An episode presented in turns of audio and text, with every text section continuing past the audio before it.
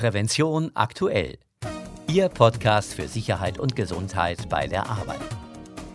In dieser Folge erfahren Sie, welche Erste-Hilfemaßnahmen im Notfall anzuwenden sind und in einem Praxisbeispiel, wie BASF die Erste Hilfe in seinem Werk in Ludwigshafen organisiert. Zudem geben wir Ihnen eine Übersicht über die wichtigsten Änderungen im arbeitsschutzrelevanten Vorschriften und Regelwerk sowie Tipps zu Produkten, die das Arbeiten sicherer machen. Am Mikrofon begrüßt Sie Martin Falk. Doch beginnen wollen wir die heutige Folge mit guten Nachrichten. 2016 war das Jahr mit den wenigsten Verkehrstoten seit 60 Jahren. 3214 Menschen verloren im vergangenen Jahr bei Unfällen im Straßenverkehr ihr Leben. Wie das Statistische Bundesamt nach vorläufigen Ergebnissen weiter mitteilt, waren das 245 getötete Menschen weniger als 2015. Die Entwicklung entspricht einem Rückgang um 7,1 Prozent. Die Zahl der Verkehrstoten erreicht damit den niedrigsten Stand seit mehr als 60 Jahren. Gleichzeitig war 2016 das unfallreichste Jahr seit der Wiedervereinigung. Die Polizei nahm rund 2,6 Millionen Unfälle auf, 2,8 Prozent mehr als 2015. Bei 2,3 Millionen Unfällen blieb es bei Sachschäden.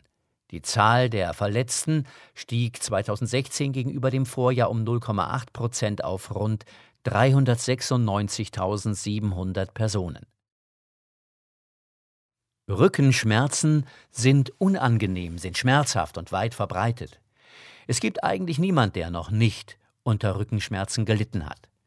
Die Gründe dafür sind vielfältig. Konflikte am Arbeitsplatz, Überforderung oder monotone Arbeitsbedingungen, aber auch ein unausgeglichenes Privatleben können sich direkt auf die Gesundheit des Bewegungsapparates auswirken.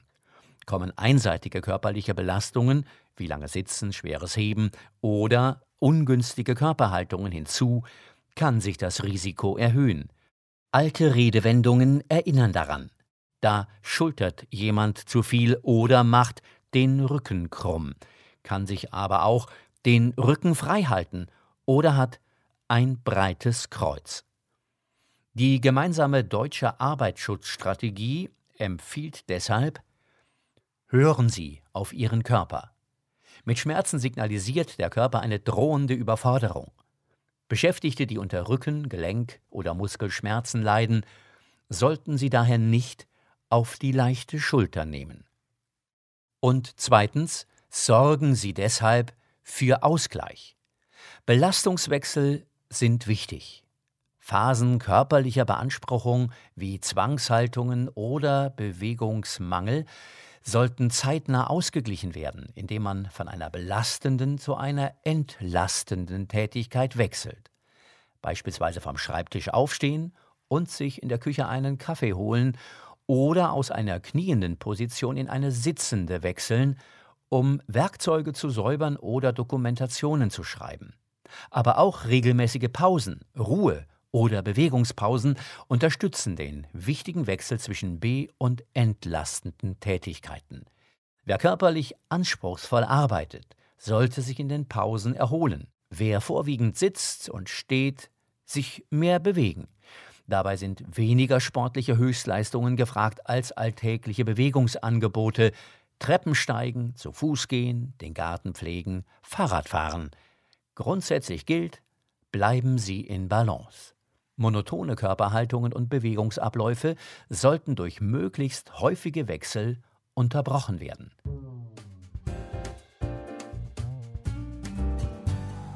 Soweit diese Informationen. Und nun zu unserem Themenschwerpunkt Erste Hilfe. Als Sicherheitsbeauftragter investieren Sie viel Zeit in die Prävention von Arbeitsunfällen. Doch nicht immer lässt sich ein Unfall vermeiden. Oder ein Kollege bricht aufgrund einer akuten Erkrankung plötzlich zusammen. In solchen Momenten zählt oft jede Sekunde. Jetzt muss erste Hilfe geleistet und die Rettungskette in Gang gesetzt werden. Betriebe müssen auf solche Notfälle vorbereitet sein. Jeder Mitarbeiter muss wissen, was zu tun ist. Die Unfallverhütungsvorschriften fordern dies unmissverständlich. Der Unternehmer hat dafür zu sorgen, dass zur ersten Hilfe und zur Rettung aus Gefahr die erforderlichen Einrichtungen und Sachmittel sowie das erforderliche Personal zur Verfügung steht. Natürlich steht nicht nur der Unternehmer in der Pflicht, sondern jeder. Denn unterlassene Hilfeleistung kann bestraft werden. Jeder Einzelne, ob in betrieblichen Zusammenhängen oder außerhalb, muss in Notfällen helfen. Wer bei Unglücksfällen oder gemeiner Gefahr oder Not nicht Hilfe leistet, obwohl dies erforderlich und ihm den Umständen nach zuzumuten, insbesondere ohne erhebliche eigene Gefahr und ohne Verletzung anderer wichtiger Pflichten möglich ist, wird mit Freiheitsstrafe bis zu einem Jahr oder mit Geldstrafe bestraft, legt das Strafgesetzbuch fest. Die Verpflichtung zur Hilfe ist also nicht nur eine moralische, sondern auch eine rechtliche. Der Unternehmer muss jedoch die Rahmenbedingungen schaffen, damit erste Hilfe gelingen kann. Oft wird nicht geholfen, weil die Betreffenden Angst haben, etwas falsch zu machen und befürchten, für einen eventuellen Schaden verantwortlich gemacht zu werden. Diese Angst ist unnötig. Solange der Helfende im Rahmen der eigenen Möglichkeiten sein Bestes gibt, ist er immer auf der sicheren Seite. Wenn man nicht gerade grob fahrlässig handelt, sind weder strafrechtliche Konsequenzen noch Schadenersatzansprüche zu befürchten. Im Unternehmen müssen genügend Ersthelfer vorhanden sein. Deren genaue Zahl hängt von der Art und Größe des Betriebs ab und sollte mit dem Betriebsarzt abgestimmt werden. Für die Bestellung gibt es keine Formvorschriften. Sie sollten aber schriftlich erfolgen. Sinnvoll ist es außerdem, einen entsprechenden Vermerk in die Personalakte aufzunehmen. Zu beachten ist, dass auch im Schichtbetrieb und während der Urlaubszeit genügend Ersthelfer anwesend sein müssen. Grundsätzlich kann jeder Arbeitnehmer Ersthelfer werden, wenn nicht gravierende körperliche oder psychische Gründe dagegen sprechen. Die Ausbildung erfolgt durch sogenannte ermächtigte Stellen, zum Beispiel beim Arbeiter-Samariter-Bund, der Deutschen Lebensrettungsgesellschaft, dem Deutschen Roten Kreuz, der Johanniter Unfallhilfe oder dem Malteser Hilfsdienst. Die Gebühren für den Erste-Hilfe-Lehrgang und das Erste-Hilfe-Training bezahlt ihre Berufsgenossenschaft. Wer bei einer Unfallkasse versichert ist, sollte dort vorher eine Zusatzgebühr Kostenübernahme einholen, bevor ein Mitarbeiter zum Kurs geschickt wird. Die übrigen Kosten, zum Beispiel Entgeltfortzahlung, An- und Abreise zum Lehrgang, trägt der Unternehmer. Manchmal gehört zur ersten Hilfe auch der Einsatz von Defibrillatoren. Mehr als 100.000 Menschen sterben schließlich jedes Jahr am plötzlichen Herztod. Die erste Hilfe mit einem Defibrillator ist oft die einzige Möglichkeit, Menschen mit Herzstillstand zu retten. Nur mit einer unmittelbaren Reanimation können die Überlebenschancen eines Menschen bewahrt bleiben, dessen Herz zu schlagen aufgehört hat. Je schneller ein automatisierter externer Defibrillator, kurz AED, zum Einsatz kommt, desto besser. Wenn man dann noch weiß, dass der Rettungsdienst durchschnittlich 10 bis 15 Minuten braucht, um den Unglücksort zu erreichen, wird klar, wie wichtig die erste Hilfe mit einem AED bei Herzstillstand ist. Oftmals ist das die einzige Chance, die Person am Leben zu erhalten. Darauf sollten Sie achten.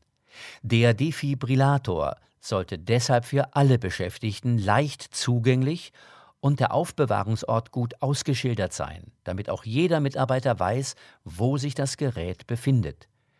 Am besten ist es, wenn überall dort, wo ein Feuerlöscher hängt, auch ein Defibrillator platziert wird.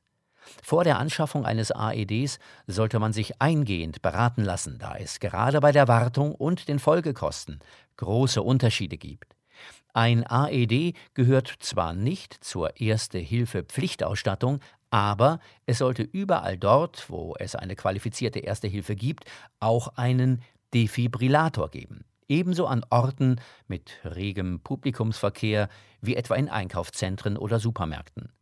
Prinzipiell kann jeder einen Defibrillator bedienen, auch wenn im Optimalfall ein regelmäßig trainierter Ersthelfer die erste Hilfe leisten sollte, da meist noch weitere Maßnahmen wie Herzdruckmassage oder Mund-zu-Mund-Beatmung nötig sind. Die meisten AED verfügen heutzutage über eine Sprachführung. Das heißt, das Gerät sagt einem genau, was man als nächstes tun soll. Es erkennt auch, wenn eine Person doch nicht leblos ist und ein Elektroschock sie verletzen könnte. Dann wird kein Stromstoß ausgesendet. Die eigentliche Bedienung eines AED ist somit kinderleicht. Aber man sollte den Beschäftigten trotzdem in kurzen Unterweisungen zeigen, wie ein AED funktioniert und wie er zu handhaben ist, damit sie die Hemmungen vor der ersten Hilfe verlieren und über die Sicherheitsbestimmungen bei einer Defibrillation Bescheid wissen. Denn wie schon gesagt, im Ernstfall ist Zeit der entscheidende Faktor. Doch wie lässt sich Erste Hilfe in der Praxis organisieren? Wir haben uns bei BASF in Ludwigshafen umgesehen. Passieren Unfälle mit Gefahrstoffen, sind spezielle Kenntnisse gefragt. Das Chemieunternehmen BASF bildet seine Ersthelfer daher spezifisch aus. Sie wissen, wie unterschiedlich Gefahrstoffe wirken und können im Ernstfall schnell helfen. Umfassende Expertise beim Umgang mit Gefahrstoffen hat naturgemäß die chemische Industrie. Eine der größten dieser Branche ist die BASF in Ludwigshafen, wo man sich gut auf mögliche Gefahrstoffunfälle vorbereitet hat. Für uns zählt Weitsicht. Wir wollen, dass es gar nicht erst zu Ereignissen kommt. Dabei setzen wir auf die Grundregeln der Arbeitssicherheit, erklärt Dr. Stefan Engel, Leiter des Teams Industrial Hygiene und Fachkraft für Arbeitssicherheit in der Abteilung Corporate Health Management. Wenn wir beim Thema Gefahrstoffe geeignete Schutzmaßnahmen prüfen, fragen wir zunächst nach weniger gefährlichen Ersatzstoffen, prüfen dann technische und organisatorische Maßnahmen und legen fest, welche persönliche Schutzausrüstung gegebenenfalls zusätzlich erforderlich ist, erklärt Engel. Weitsicht in Sachen Arbeitssicherheit beginnt aber schon viel früher. Wir übersetzen zum Beispiel gesetzliche Anforderungen in intern umsetzbare Regeln und Vorgaben. Wir wollen, dass unsere Mitarbeiter über die möglichen Risiken, die beim Arbeiten mit Gefahrstoffen bestehen, Bescheid wissen, ebenso wie über den fachkundigen Gebrauch ihrer persönlichen Schutzausrüstung, sagt Engel. Regelmäßige Schulungen und spezifische Unterweisungen tragen zum Sicherheitsbewusstsein der Beschäftigten bei. Die Bereitschaft, sich jederzeit sicher zu verhalten, sei damit eng verknüpft. Das beste Mittel, um bei Gefahrstoffunfällen richtig zu reagieren, ist eine vorausschauende und gründliche Planung. Um für Notfälle im Umgang mit Gefahrstoffen gewappnet zu sein, sind rund 6000 der 36.000 Beschäftigten am Standort Ludwigshafen als Ersthelfer spezifisch geschult. Sie kennen die Risiken der Chemie und können ihren Kollegen im Ernstfall schnell helfen. Durch die große Zahl von Ersthelfern wird gewährleistet, dass in jeder Situation rasch und effektiv Hilfe geleistet werden kann. So lassen sich bei Bedarf aus benachbarten Bereichen des Betriebs innerhalb von wenigen Minuten 30 bis 40 zusätzliche Kräfte anfordern. Ebenso konsequent ist der Rettungsdienst organisiert. Die Rettungskräfte verfügen über eine spezielle Schulung im Umgang mit Gefahrstoffen und sind trainiert, Antidote zu verabreichen, also Wirkstoffe, die gegen einen bestimmten Gefahrstoff im Körper wirken. Der Rettungsdienst ist zudem in Schichten rund um die Uhr besetzt. Damit die Rettungskräfte innerhalb von wenigen Minuten jeden Ort des Werksgeländes erreichen, gibt es einen täglichen Informationsdienst über innerbetriebliche Verkehrsbehinderungen. Gut aufgestellt ist die BASF auch in der ärztlichen Versorgung. Die Werksambulanz ist rund um die Uhr besetzt und vereint zahlreiche medizinische Fachdisziplinen. Unsere Beschäftigten haben die Vorgabe, im Schadensfall immer unsere Ambulanz aufzusuchen, erklärt Betriebsarzt Dr. Bernd Traut. Wenn beispielsweise im Labor ein paar Tropfen eines Gefahrstoffs aufs Handgelenk gelangen, erfordert dies immer eine ärztliche Begutachtung und lässt sich nicht mit wird schon nicht so schlimm sein abtun. Um Arbeitsplatzgrenzwerte und maximale Arbeitsplatzkonzentrationen sicher bestimmen zu können, verfügt das Chemieunternehmen in Ludwigshafen über eine eigene akkreditierte Gefahrstoffmessstelle. Zusätzlich nutzt BASF ein eigenes Biomonitoring-Labor. So können im menschlichen Körper Gefahrstoffe und deren Abbauprodukte im Zeitverlauf gemessen werden.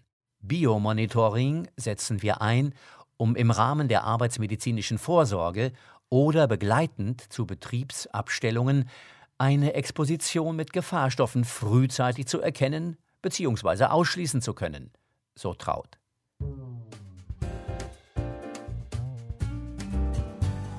Und weiter geht's mit Tipps und Informationen.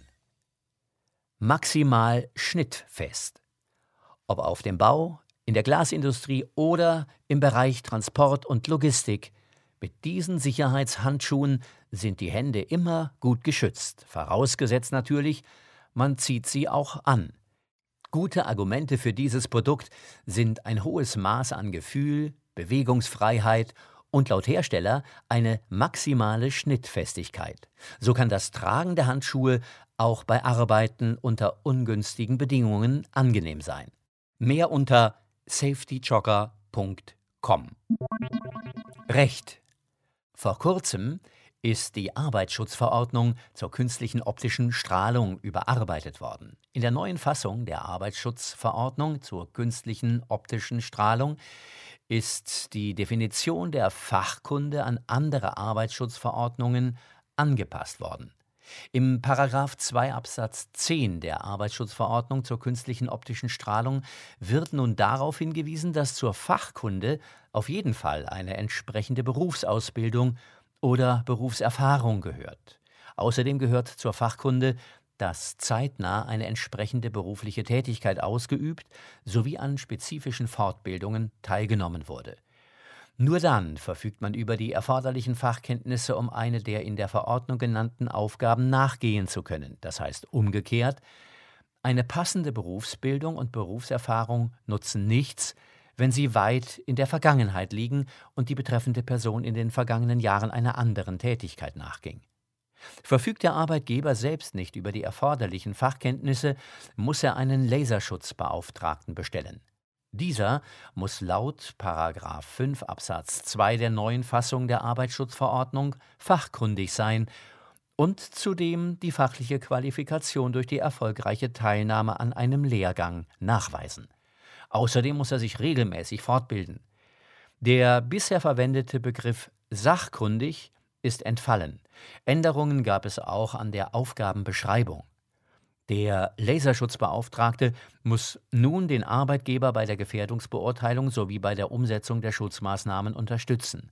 Außerdem wurde die bisherige Formulierung Überwachung des sicheren Betriebs in Gewährleistung des Betriebs geändert.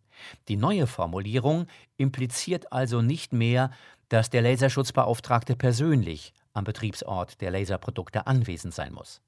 Möchte ein Unternehmen eine Ausnahme von Schutzmaßnahmen gemäß 7 beantragen, finden sich die Regelungen dazu in 10 Absatz 1.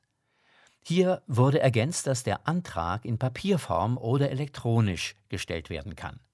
Zudem wurden unter 11 Absatz 1 die Tatbestände der Ordnungswidrigkeiten an die neue Definition des LSB angepasst. Als Ordnungswidrigkeit gilt nun, eine Person zum LSB zu bestellen, die nicht über die nötigen Fachkenntnisse verfügt und den LSB nicht schriftlich zu bestellen. Wenn Sie immer über Neuerungen und Änderungen im arbeitsschutzrelevanten Vorschriften und Regelwerk informiert bleiben wollen, abonnieren Sie unseren kostenlosen Branchendienst Regelrecht aktuell unter regelrechtaktuell.de. Liebe Hörerinnen und Hörer, das war es auch schon mit der fünften Folge von Prävention aktuell, Ihrem Podcast für Sicherheit und Gesundheit bei der Arbeit. Sie können uns abonnieren bei iTunes, per RSS-Feed, bei YouTube oder mit jedem gängigen Podcatcher. Sie möchten das Printmagazin abonnieren? Dann besuchen Sie unsere Website prävention-aktuell.de. Dort finden Sie auch weiterführende Materialien zu den Themen dieser Folge. In der nächsten Ausgabe von Prävention aktuell, Ihrem Podcast für Sicherheit und Gesundheit bei der Arbeit, hören Sie unter anderem, welches die fünf häufigsten Ursachen für einen Arbeitsunfall sind und was Sicherheitsbeauftragte mit der Gefährdungsbeurteilung zu tun haben. Zudem geben wir Ihnen eine Übersicht über die wichtigsten Änderungen im arbeitsschutzrelevanten Vorschriften und Regelwerk sowie Tipps zu Produkten, die das Arbeiten sicherer machen. Am Mikrofon sagt Tschüss Martin Falk.